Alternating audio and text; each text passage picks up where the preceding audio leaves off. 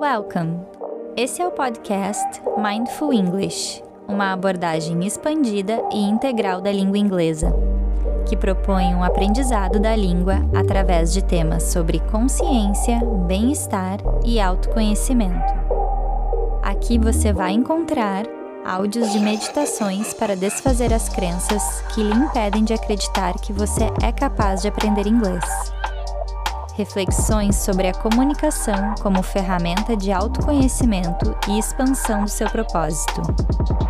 Dicas e propostas de atividades para exercitar a língua inglesa de forma prazerosa.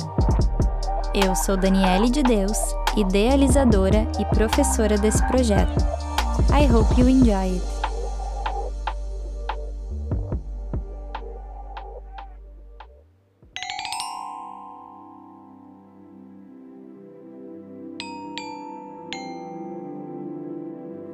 Sit comfortably, close your eyes, and take a deep breath. Pay attention to the flow of your inhalation and exhalation, if it is short and quick, or if it is long and slow. Now put an intention to make deeper, longer, and slower inhalations and exhalations. Now, after we studied yamas and niyamas, these principles, this code of correct conduct that help us attain the ultimate goal, let's meditate on them. Let's start with the yamas. We have seen that practicing ahimsa is practicing non-violence. Satya is telling the truth. Asteya is not taking what doesn't belong to us. Brahmacharya is consciously directing our energy, avoiding waste of energy. Aparigraha is avoiding greediness, avoiding having more than we need. These principles they help us understand how we have to deal with the world, with the others.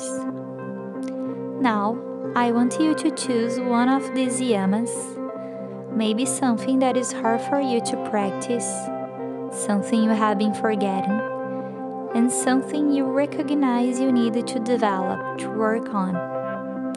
Or it can also be something that you recognize the importance, but you haven't been attentive lately. Now, imagine you for the rest of your day today, the rest of your week, acting upon this yama. How does it change your behavior? How does it change the way you see things when you wake up? How does it change your behavior towards the others? Imagine all these changes being made. Now imagine a situation that you need to put it into practice. You are being challenged to put it into practice. Make this effort, put this intention, and act accordingly to this yama. What happens? How do you feel?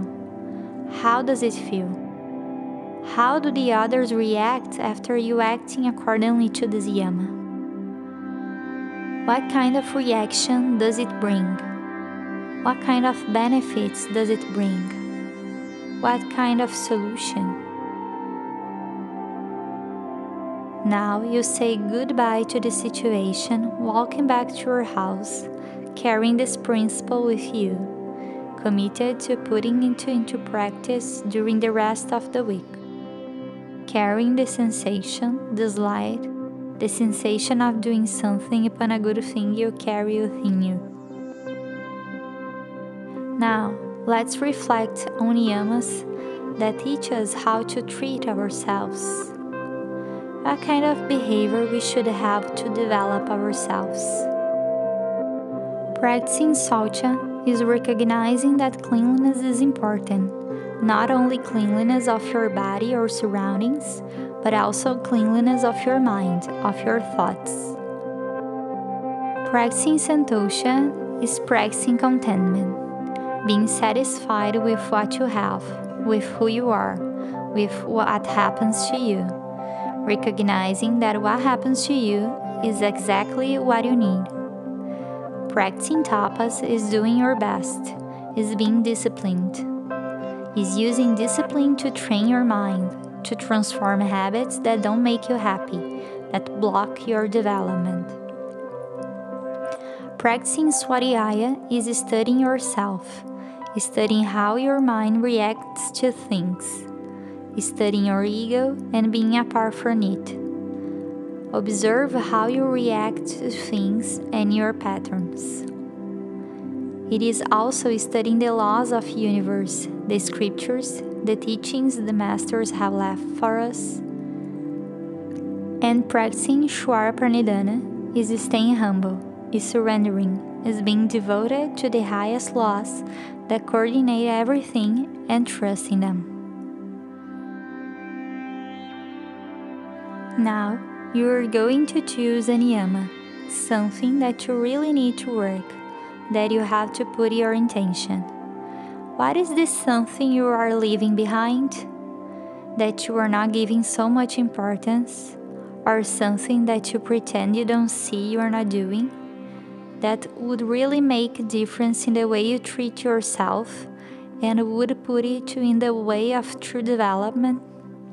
That would transform you within?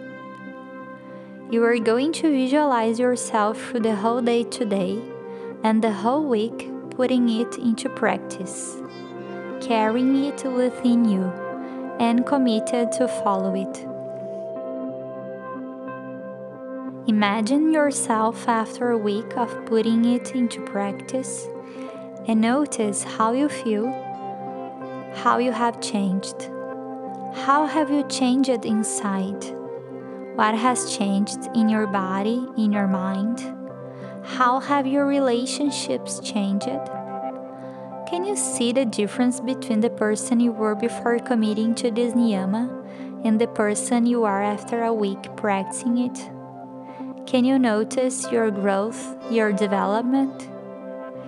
Now you notice you can't live without it anymore. That it is something really important to you that it made a whole lot of difference in your life, and there is no reason to giving in. So you feel as you have conquered this niyama, and it is very easy to practice. It is a habit, it is a part of you, your routine, your personality. So take a deep breath, bringing your attention to your body, to here and now start coming back, and when you feel ready, start opening your eyes.